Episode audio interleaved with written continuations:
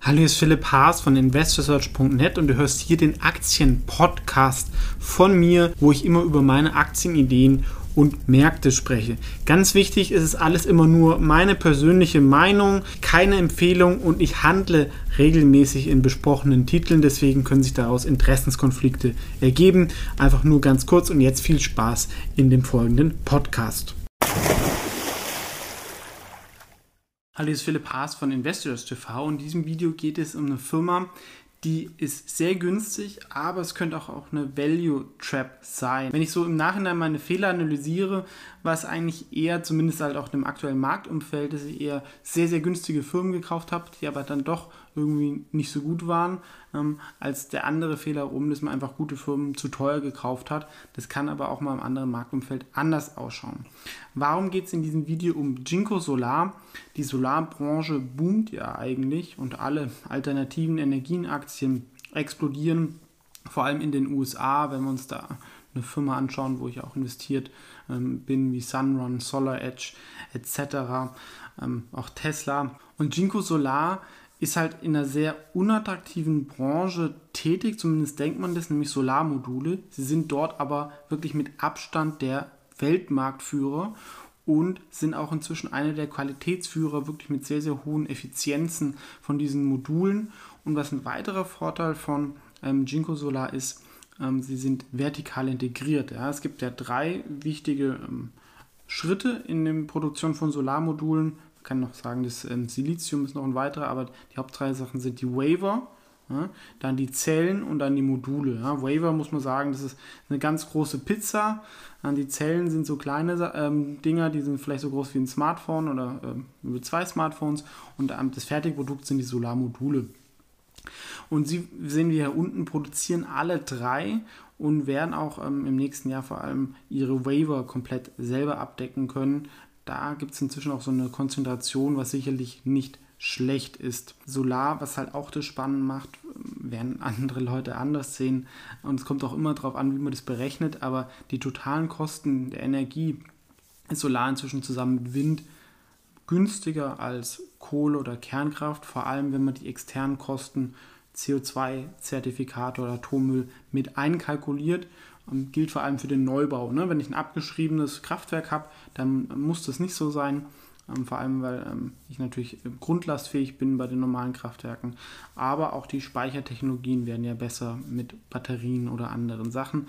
Und das werden vielleicht andere wieder interessant finden, wenn ähm, Strom halt extrem günstig wird dann lohnt sich halt auch wieder die Wasserstoffindustrie, ähm, weil das Ganze macht natürlich nur Sinn, wenn ich den Strom aus ähm, günstigen erneuerbaren Energien habe, dann kann ich das speichern und aus diesem Wasserstoff, jetzt wird es spannend, kann ich dann auch wieder ähm, Sachen machen wie Erdgas, womit ich dann auch heizen könnte und damit wäre ich dann auch wieder unabhängig von Gazprom und Co. Aber ich hole ein bisschen aus. Ihr seht, es hat, ist auf jeden Fall eine wichtige Technologie, die inzwischen auch komplett von den Chinesen dominiert wird. Vielleicht ändert sich da mal ein bisschen was und wir kriegen hier halt ähm, einen Weltmarktführer. Wir sehen das auch hier in den Marktsachen. Wirklich Wachstum 25% im letzten Jahr. Ähm, das wird nochmal 2020 hochgehen. Und die anderen zwei, drei großen ähm, chinesischen Solarfirmen, ja, Solar und Trina Solar, sind auch, glaube ich, nicht mehr an der Börse. Canadian Solar ist noch an der Börse. Ähm, wir sehen, die sind deutlich kleiner. Canadian Solar ist aber ähm, deutlich teurer in der Bewertung. Und inzwischen, es macht halt einfach Sinn, vor allem wenn ich um den Äquator bin, wo ich keinen Winter habe, wo ich regelmäßig Sonne habe. In so Ländern wie ähm, Indien, Brasilien ist einfach noch sehr, sehr viel ähm, Marktwachstum da. Und deswegen finde ich den Markt interessant und er wird halt auch unabhängiger von den staatlichen Subventionen. Das war ja bis jetzt immer der große Nachteil. Wir hatten ja diesen Boom und Bust im Solarsektor.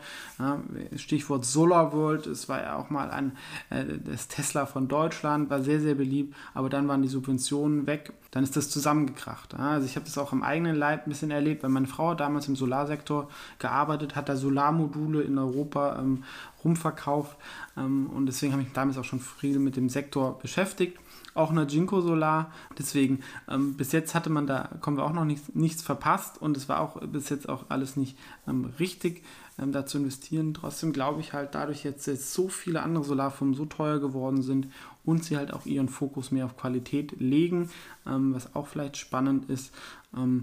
Ähm, Sie ähm, produzieren auch in den USA, haben da ein Werk in Jacksonville und damit könnten sie halt so ein bisschen diese Handelsbeschränkungen umgehen, weil das ist natürlich ein, großes an, anderes Risiko. Subventionen sind nicht mehr so wichtig, aber ähm, das, was ich mir auch vorstellen könnte, ist die EU halt dann wieder ähm, Importzölle erhöht ähm, oder auch die USA.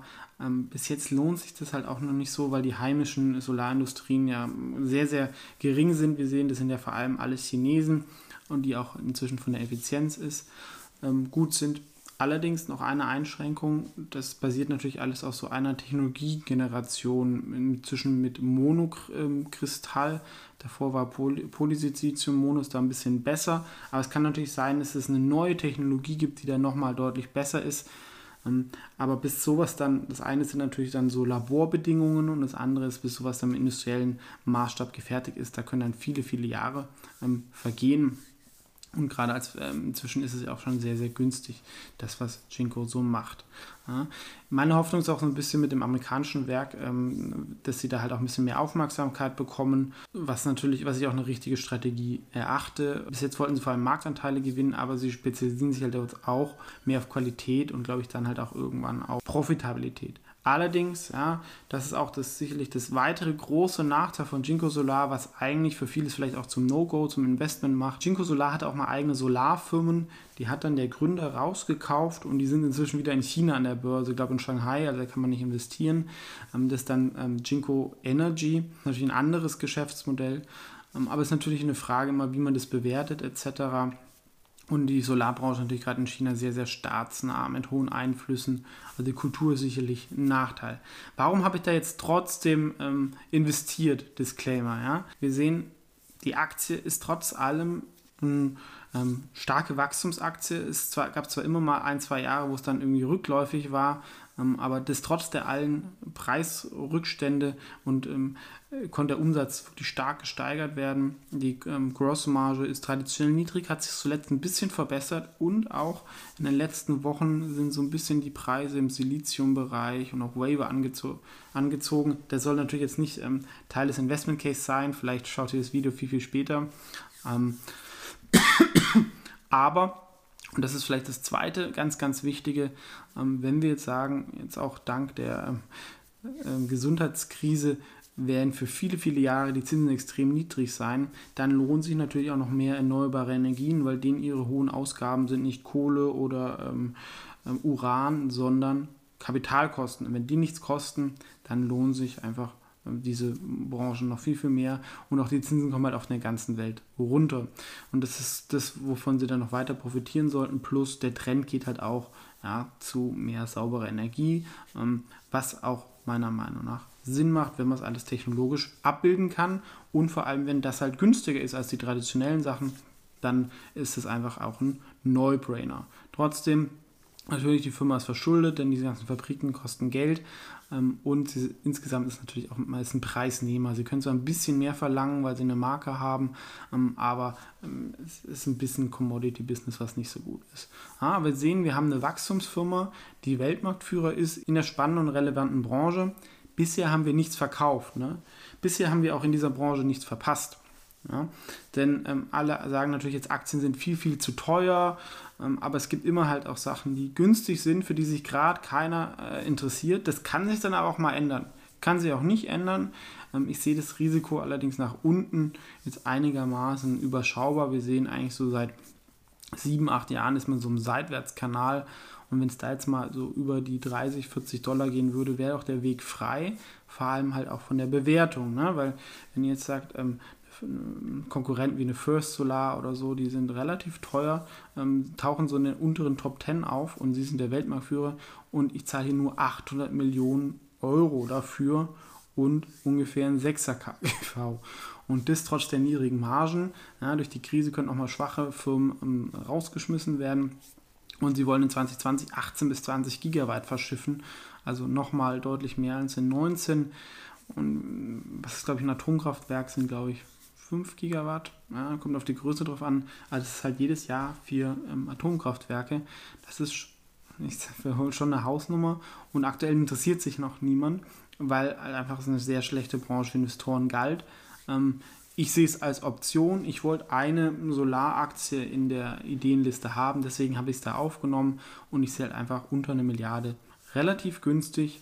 Ähm, faires KGV von 15, vor allem wenn sie schaffen, ein bisschen steigende Margen ähm, zu erzielen, durchaus möglich. Und wenn sich diese Handelsbeschränkungen nicht verschärfen, aber selbst ohne das, der Markt ist groß, man hat Lateinamerika, man hat Saudi-Arabien, wo man die Wüste vollpflastern kann mit solchen günstigen Solarfirmen.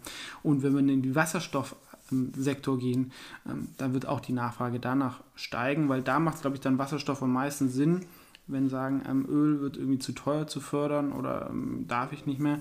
Wenn ich dann Solarfirmen äh, mit diesen Milliarden mir hingebaut habe, daraus kann ich dann Wasserstoff gewinnen und das kann ich dann eigentlich als nachhaltigen äh, Erdöl oder Erdgas verkaufen. Macht sicherlich Sinn. Ähm, und ja, ich sehe es einfach als Option, ähm, sehe hier sicherlich Verdopplungspotenzial aus den rein fundamentalen Daten, aber kann natürlich auch komplett anders kommen. Wie gesagt, muss immer jeder selber wissen, aber so ein bisschen ähm, die Entscheidung, warum ich es auf die Liste genommen habe und auch im Na Wikifolio nachhaltige Dividendenstars habe, weil ich es eigentlich halt relativ günstig finde und ist auch die einzig investierbare von den Chinesen. Canadian Solar ist eigentlich in Kanada ähm, offiziell. Ja, das war meine Meinung zu Jinko Solar. Ähm, gerne natürlich, wenn sich jemand da auch intensiv beschäftigt hat, kommentieren. Ähm, ich finde es halt insgesamt eine spannende Branche, die High-Potenzial hat, was aktuell noch nicht entdeckt ist. Und deswegen bin ich dort im geringen Umfang investiert. Vielen Dank fürs Zuschauen. Ansonsten sehen wir uns im nächsten Video.